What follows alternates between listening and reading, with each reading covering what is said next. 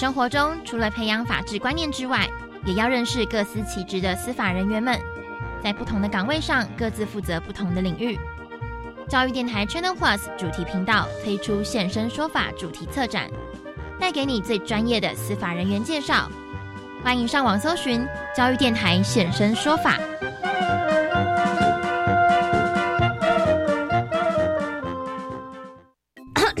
家庭省电秘诀大公开：电器清洁保效率，家电保养不能少。冰箱冷气选一级，换灯要选 LED。电脑不用就关机。插座管理少待机，冰箱节能八分满，随手关灯好习惯。人人节电智慧王，聪明用电省荷包啊，省荷包。更多省电秘诀，请上节约能源园区网站查询。以上广告为经济部能源局提供。姐，婆婆帮你带小孩比较轻松吧？嗯，不见得。最近啊，我常常跟婆婆意见不合，不知道怎么办。听说婆媳问题可以打家庭教育咨询专线，那里有专业的志工可以帮忙想办法。哦，那我来问看看。家庭教育咨询专线四一二八一八五，行动电话请直拨零二四一二八一八五。以上广告由教育部提供。大家好，我们是 The Wanted 寻人启事。您现在收听的是国立教育广播电台。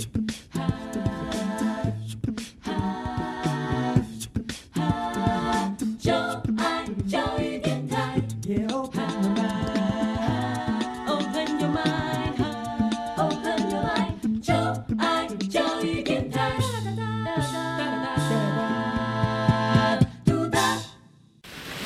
为什么海水是咸的？好奇。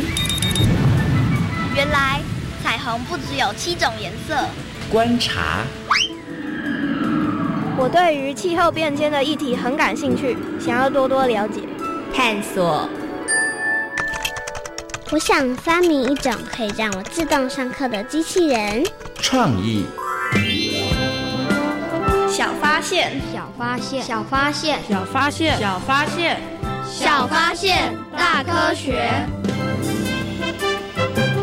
小猪姐姐制作主持。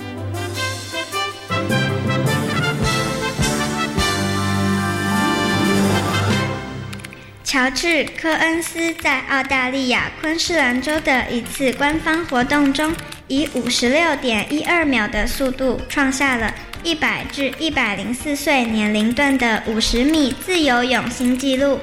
他比二零一四年创下的纪录快了三十五秒。科恩斯之所以有资格参赛，是他即将满一百岁。他表示，游出的成绩令人非常高兴，和超越了世界。小发现，别错过大科学过生活。欢迎所有的大朋友、小朋友收听今天的小发现大科学。我们是科学小侦探，我是小猪姐姐，我是思敏。很开心呢，又在国立教育广播电台的空中和所有的大朋友、小朋友见面了。思敏，你会游泳吗？会。你喜欢游泳吗？超喜欢哦，很厉害耶！那请问一下，游泳你会游什么事啊？我会有蛙式、嗯、自由式跟仰式。拍拍手鼓励一下，很厉害耶！小猪姐姐只会自由式跟仰式，我还不会蛙式耶！你真的超厉害。那我问你哦，你觉得学习游泳困难吗？还好，只要放轻松就不困难。因为如果不放轻松的话，可能就会沉下去。哦，所以只要放轻松，你就会发现自己会浮起来。对，那可是是现在你会游，对不对？嗯、我要问你，你刚开始学的时候，你不会游的时候，人家跟你说“是蜜放轻松”，你就会浮起来，你相信吗？我一开始的时候会觉得我自己好像快要沉下去，然后就就不会放松。可是最后就在放松的心情一下就学会了。哦，那所以你在刚开始游泳的时候，你还是会担心自己会沉到水里，对不对？哈，你还是会害怕，对不对？嗯、一直很害怕自己会不会沉下去。但是后来发现，哎，没有哎，我没有沉下去哎。哈、嗯，那你有没有想过，为什么你不会沉下去啊？应该是因为有浮力。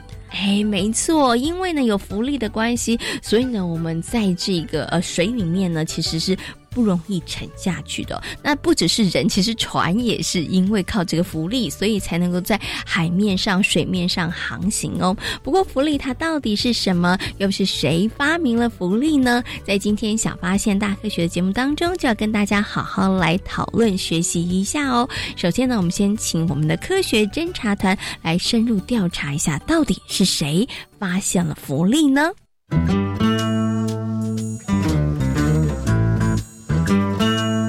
有问题我调查，追答案一级棒！科学侦察团。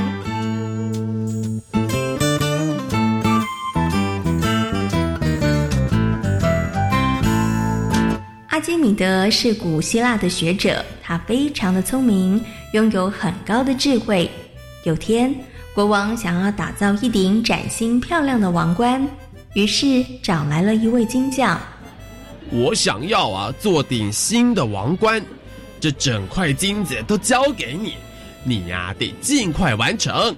国王，您放心，我一定会利用这块金子打造一顶令您满意的王冠。金匠日以继夜拼命的赶工，终于完成了一顶光彩夺目的王冠。当金匠将新王冠呈现给国王时，国王喜欢的不得了，甚至爱不释手。他整天带着它在皇宫里和大臣们的中间走来走去。哎，我的新王冠如何啊？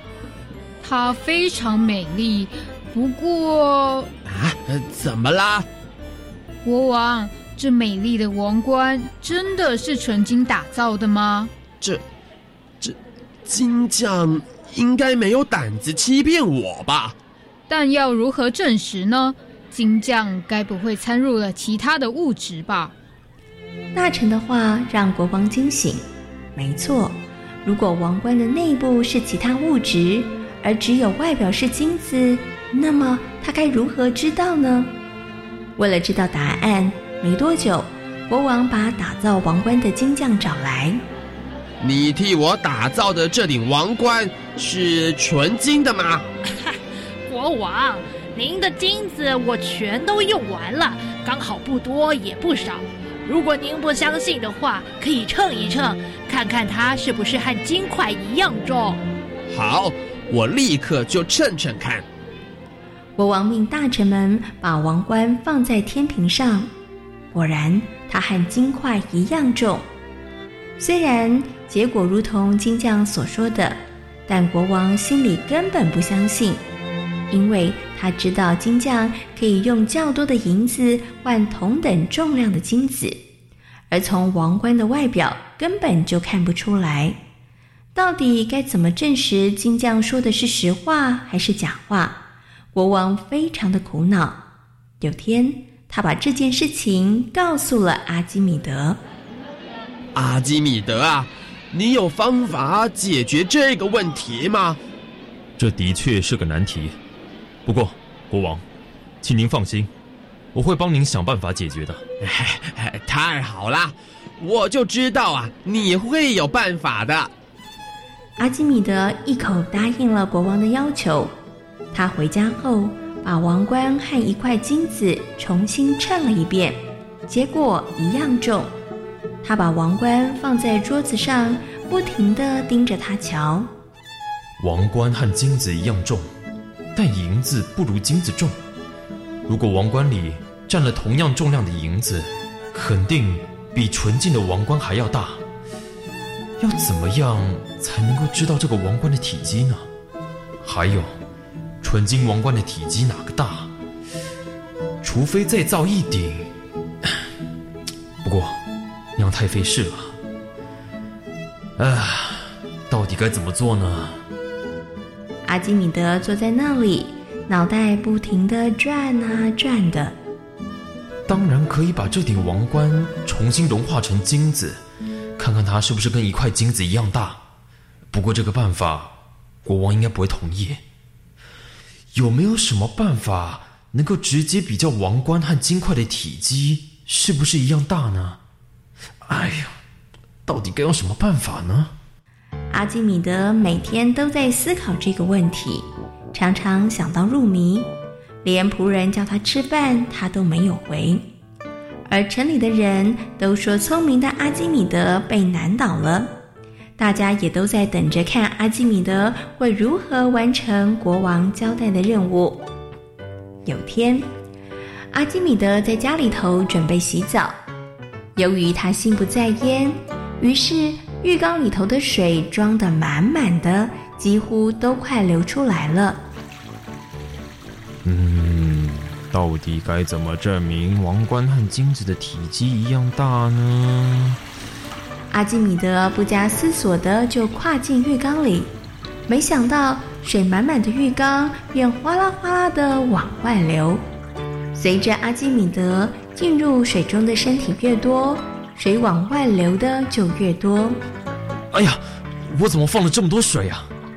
盯着那些流在地上的水，阿基米德忽然脑中灵光一闪：啊，水？对啊。这些流出去的水，和我身体的体积应该是一样的吧？也许这是个方法，我可以再试一试。阿基米德兴奋了起来，他把浴缸里头的水重新加满，走进去再试了一次，然后又加满水，又再试了一次。突然间，他恍然大悟：太好了，我终于找到方法了！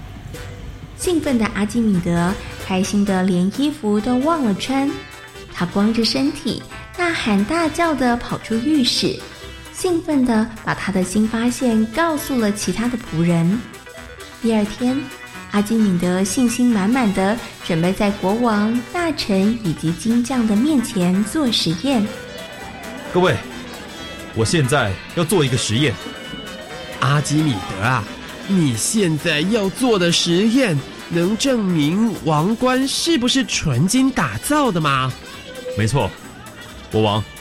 等会儿我们就能够知道，这一顶王冠是不是就像金匠所说的，是用整块金子打造的。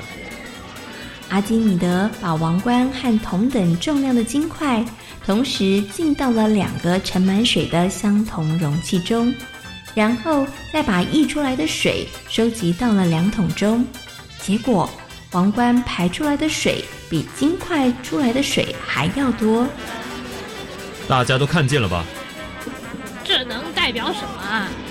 如果王冠是纯金的，那么它们排出来的水应该一样多，也就是说，它们的体积应该也是一样大的。但很明显的，王冠在水中的体积比金块来得多，那就表示这一顶王冠并不是纯金打造的。啊，这金匠，这下子你无话可说了吧？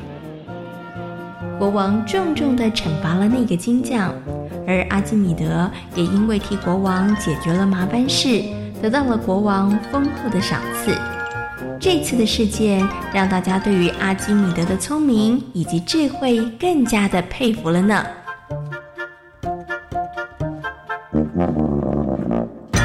小猪姐姐，我知道是谁发现了福利？是谁发现了福利呢？是阿基米德。没错，刚刚呢，在故事当中呢，就跟大家分享了阿基米德呢发现福利的一个有趣的故事哦。那请问一下，师命，你有没有曾经跟阿基米德有过相同的一个经验？就是呢，浴缸的水放很满，然后人坐进去，然后水一直流出来。对，然后有时候会放一些鸭鸭或者是小船，然后那个时候就会溢出来。哦，所以你。也曾经做过这件事，对不对？哈，但是你那时候并没有想这件事跟福利有什么关系。对，你只有觉得好玩，对不对？所以呢，你在这个洗澡的时候，曾经在水面上放过那个小船啊、鸭鸭。那你有在其他的这个河面或者是水面上放过这些东西吗？就是有时候在漱口杯的时候，我会就是那个把漱口杯水装满，然后忘记把它倒掉，然后就把牙刷放进去，就会发现它溢出来。哦。哦，OK OK，好，所以呢，其实，在我们生活当中，也大家大朋友小朋友可能都有过类似的经验，只是呢，我们都没有深入的去研究，哎，我们都没有像阿基米的这么样有研究的精神哦。那小猪姐姐觉得科学家们真的很厉害，他们的观察力非常的细微，而且呢，他们探究的精神其实也是很值得大朋友跟小朋友来学习的哦。那么在今天节目当中呢，跟大家要好好来谈谈福利哦。那我们刚刚提到的，好像都跟水有。关，所以呢，请问一下师密，浮力是不是只会出现在水里头呢？没有，空气中也有浮力哦。哎，没错，空气中也有浮力哦。那我们生活当中呢，其实有些物品的使用呢，跟发明也跟浮力有关系哦。那我们接下来呢，就进入今天的科学库档案，为大家邀请到了四育国中的周志伟老师、周吉老师呢，来到节目当中，跟所有的大朋友、小朋友呢，好好来介绍一下。福利，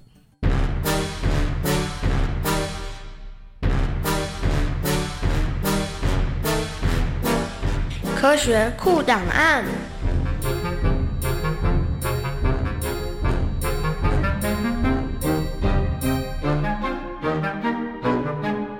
接下来呢，在我们节目当中要进行的单元是科学库档案。今天的科学库档案呢，为大家邀请到了一位非常会运动的运动高手，我们思域国中的周志伟老师、朱吉老师。Hello，朱吉老师，你好。Hello，大家好。请问一下，菊菊老师，你很喜欢游泳，对不对？哎，对，没有错。嗯，那其实啊，讲到了游泳这件事呢，小朋友马上就会想到说，嗯，为什么我们可以浮在这个水面上？其实它跟浮力有关呢。所以，请问一下，菊菊老师，到底浮力是什么？为什么人可以浮在水上面呢？哇，这个问题真的问的实在是太棒了哈！那浮力是什么呢？那其实菊菊老师要在这里跟大家讲一下哈，其实，在流体里面所受到的力，那这个东西我们就把它称叫做浮力。那大家就想说啊。老师，流体是什么？好难哦！其实流体并不难，老师解释一下哦。流体主要就是液体跟气体加起来，它就叫做流体。好，那再来，那这个流体我们所受到的浮力，通常刚好跟我们的重力是相反的。所以，请问你？浮力会跟它相反，那代表浮力就往哪里了呢？是不是就往上面去了？对，所以也就是说，其实你会觉得你变轻，或者是觉得你会觉得，哎，我好像到水中，我就好像被撑住了一样。其实都因为是它的方向刚好跟我们的重力它是相反的，好，所以它就是向上喽。OK，好，这是第一个。那在水中才能够感受到浮力吗？那其实因为它是刚才老师讲了，它是流体，所以其实未必在水中我们才能感受到浮力。其实，在空气中我们也可以感受到浮力，不一定只有在水中，因为呃，空气也是一种流体。原来在空气当中也有浮力，对，只是说我们大家比较感受不到而已，对不对？好，好，那刚刚其实啊，啾啾老师有提到说，哎，那这个空气当中其实呢，因为空气撑不起你的重量，在水里头比较能够撑得起重量，对对。所以呢，小朋友有没有发现，在游泳的时候，在水里的时候，我们也觉得我们的体重好像比较轻，哎，对对。然后我会觉得我们的身体比较轻盈，哎，对对对。那请问一下啾啾老师，所以我们在水中觉得我们好像变瘦的感觉，体重变轻，其实是因为浮力的关系吗？对，没有错。老师在这里就要讲。的更深入一点哦，那其实浮力跟我们人哦所进到那个水里面的体积，还有那个水的密度有关。那水的密度是什么呢？那老师在这边就举一个例子，譬如说像盐水，哦，像海水，海水里面是不是有盐？那像盐水，那盐水的盐分比较多，它的密度就比较大。那像我们的纯水、淡水，它的密度就比较小。那所以盐水的密度比较大，淡水的密度比较小，这样子也会造成它浮力的大或者是小。好，那再来哦，所以只要你进入水中，你就会感觉到水把你撑起来。那甚至老师举一个例子，像在以色列啊、约旦一带的死海，它因为海水的盐分很高，所以造成它的水的密度很大。那也就造成它那边的浮力很大，所以甚至哦，你可以直接进到死海里面，甚至躺在上面，悠闲的拿起你的报纸，拿起你的漫画，看着你喜爱的书籍啊，因为它的浮力就非常非常的大，导致于你根本就不会沉下去。这样子。好，那其实啊，我们刚刚一直提到了浮力不止呢，在这个水里有，其实空气当中它其实也有。那在生活当中，其实也有一些东西，它就运用了水跟空气的浮力，然后被发明，对不对？所以，我们接下来呢，就要请菊菊老师来跟大家介绍，在生活当中有哪一些物品的发明或是使用，它其实是运用了浮力呢？嗯，好，台北最有名的就是平息会放什么？天灯对不对？那天灯也就是这样子。那天灯是怎么放的呢？我们思考一下哦，在空气中哦。存在着有浮力，那天灯本身有重量，那老师想问你一下哦，天灯最后会往上飞，浮力是往上的，那重力是往下的，浮力大于我们的重量，那天灯最后就会往上飞喽。那最后老师在这边还要再讲最后一个例子，我觉得这个例子非常好玩，它就是潜水艇。潜水艇它其实可以沉浮，就是因为它里面有一个沉浮箱的控制。那这个沉浮箱的控制里面就是控制它进水量跟排水量。所以当它的沉浮箱里面把水全部都塞满的时候，现在这个潜水艇的重量就变得很重很重很重很重喽。所以那现在它的重力就大于浮力了。那请问你这个潜水艇就应该往下沉还是往上浮呢？往下沉，对不对？没有错，你答对了。它现在就应该往下沉。那请问你，它要往上浮的时候，它就应该把排那个浮沉箱的水给怎么样？全部排掉。对，当我把那个水全部排掉的时候，那我的潜水艇的重量就变轻了。那这个时候浮力就比我的重量还要大，于是乎我的潜水艇就可以往上浮了。那所以它就是借由我的那一个。那个沉浮箱里面水的量来控制我在水里面的深浅度，OK？嗯，所以在我们生活当中，包括了天灯，还有潜水艇，其实他们都运用了浮力这样子的一个观念，对不对？对对对对。好，那刚刚呢，其实菊菊老师为大家朋友还有小朋友做了非常详细的说明，现在大家应该知道了浮力到底是怎么一回事了吧？哈。好，那今天呢，也非常谢谢周志伟老师、菊菊老师跟大家所做的分享，感谢你，谢谢，谢谢。小猪姐姐，我有放过天灯，但我没有做过热气球。啊，你敢放天灯，但是你不敢做热气球？对，哎，为什么？因为我觉得热气球的上面的火很恐怖，所以你是因为那个火很恐怖，对不对？嗯。哦，不过呢，其实这个天灯跟热气球的原理是差不多的哈，他们其实都运用了这个空气当中的浮力，对不对？所以呢，才可以冉冉升空哦。我想问你一下哦，放天灯的时候感觉怎么样？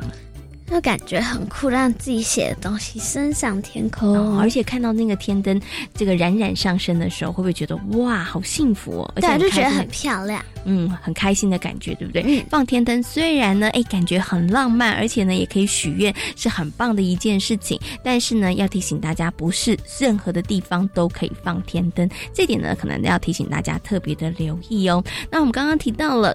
放天灯其实是利用这个空气浮力，所以呢，这个天灯可以冉冉上空哦。好，那么在今天节目当中呢，我们从游泳跟大家谈到了浮力哦。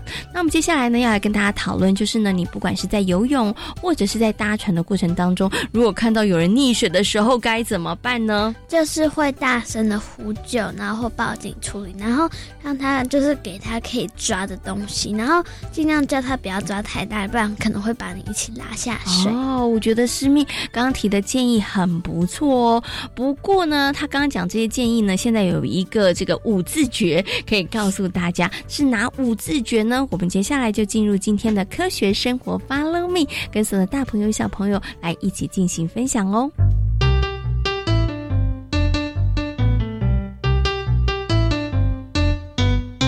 科学生活，Follow me。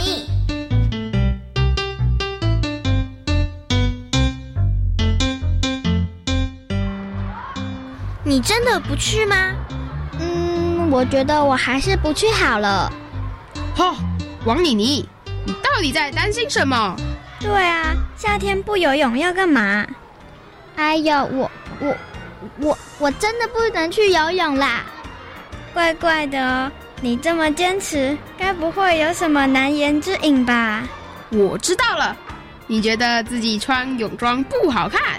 大家忙着游泳玩水。不会有人注意你的泳装啦，还是王妮妮，你身上有伤疤，不想让大家看到？真的吗？妮妮，你的伤痕在哪里？是大腿还是手臂？好，你们越说越夸张啦！刚刚你们猜的都不对，那到底是为什么？你坚持不跟我们去游泳？呃，因为因为因为我不会游泳啦！什么？你不会游泳？因为我小时候曾经被水呛过，所以对游泳一点兴趣都没有。王丽妮，没想到你居然是旱鸭子，所以我才不能跟你们去游泳池玩水。可是如果你不去的话，真的很可惜耶。这样好了，我帮你带浮板和救生圈。好主意！有了张美丽的浮板和救生圈，王妮妮在水里玩水就不用担心了。真的吗？当然喽。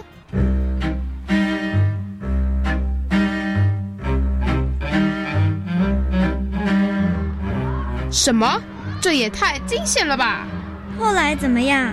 幸好发现的早，所以没发生什么遗憾的事。我看我还是不要到海边或游泳池玩水好了。虽然刚刚张美丽跟大家分享的溺水事件的确让人有点害怕，但是我们也不应该因此而放弃亲近水域的机会。只要大家做好万全的准备，就能减少意外发生的几率喽。丁老师。如果发现有人溺水时，到底该怎么做？我觉得应该赶快跳下水里救人。万一泳技不好，那不就帮倒忙？许聪明说的有道理哦。如果发现有人溺水时，该怎么办呢？可以利用叫叫声抛滑五步骤。叫叫声抛滑，嗯，这是什么？发现有人溺水时，第一时间要大声呼叫，引起其他人的注意。接着叫人报案，可以拨打一一九或者是一一零，然后寻找身边可以救援的物品，像是泳圈、绳索、竹竿等等。老师要把那些东西抛给溺水的人吗？没错。最后一个滑，就是如果现场有大型的浮具，可以慢慢滑行靠近溺水者。发现有人溺水时，要记得这五个步骤，千万不要贸然的下水救人。就算会游泳，也要谨慎小心。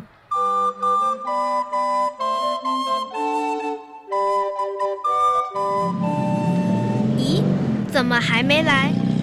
该不会是临阵脱逃了吧？我觉得王妮妮应该不会做这种事。但上次张美丽分享有人溺水的事。她好像有点被吓到了耶。可是今天早上她也没有跟我说她不去。那我们再等一下好了。咦，那个人好像是王妮妮耶。没错，就是他。王妮妮，我们在这里。对，对不起，我迟到了。我们还以为你不来了呢。对啊，我们怕你被溺水事件吓坏了。那件事情真的有点可怕。不过，也因为那件事，让我下定决心。下定决心，王妮妮，你想要做什么？我决定要好好学游泳。为什么？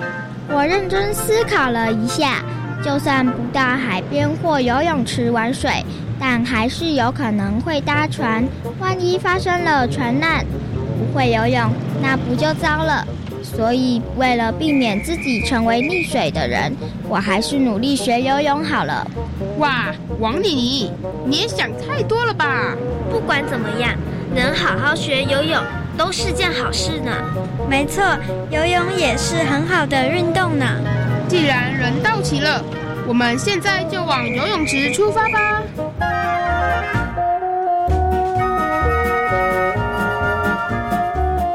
今天小发现大科学的节目当中，跟所有的大朋友小朋友讨论到的主题就是福利。请问是谁发现了？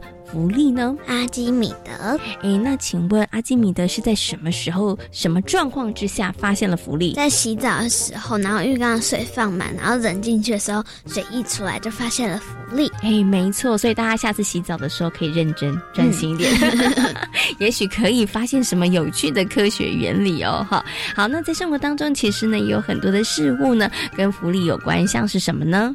像是热气球、天灯啊，还有船也是，嗯对不对？好，那节目的最后呢，也跟所有的大朋友、小朋友讨论到了，如果发现有人溺水的时候要怎么办呢？叫叫声抛滑。嗯，这重要的五字诀，大家要把它牢记在心哦。看到有人溺水的时候，一定要大声的呼叫，然后呢，要赶快叫人家报案，然后呢，伸出可以救援的东西，然后把它抛过去。最后划呢，就是呃，要用大型的游具划向这个溺水的人哦。那也希望所有的大朋友、小朋友在游泳或是戏水的时候，也要特别的注意自己的安全哦。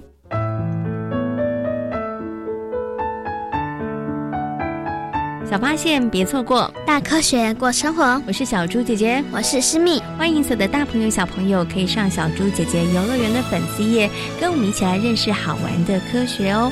感谢大朋友、小朋友今天的收听，我们下回同一时间空中再会，拜拜。拜拜春天有绿的心情。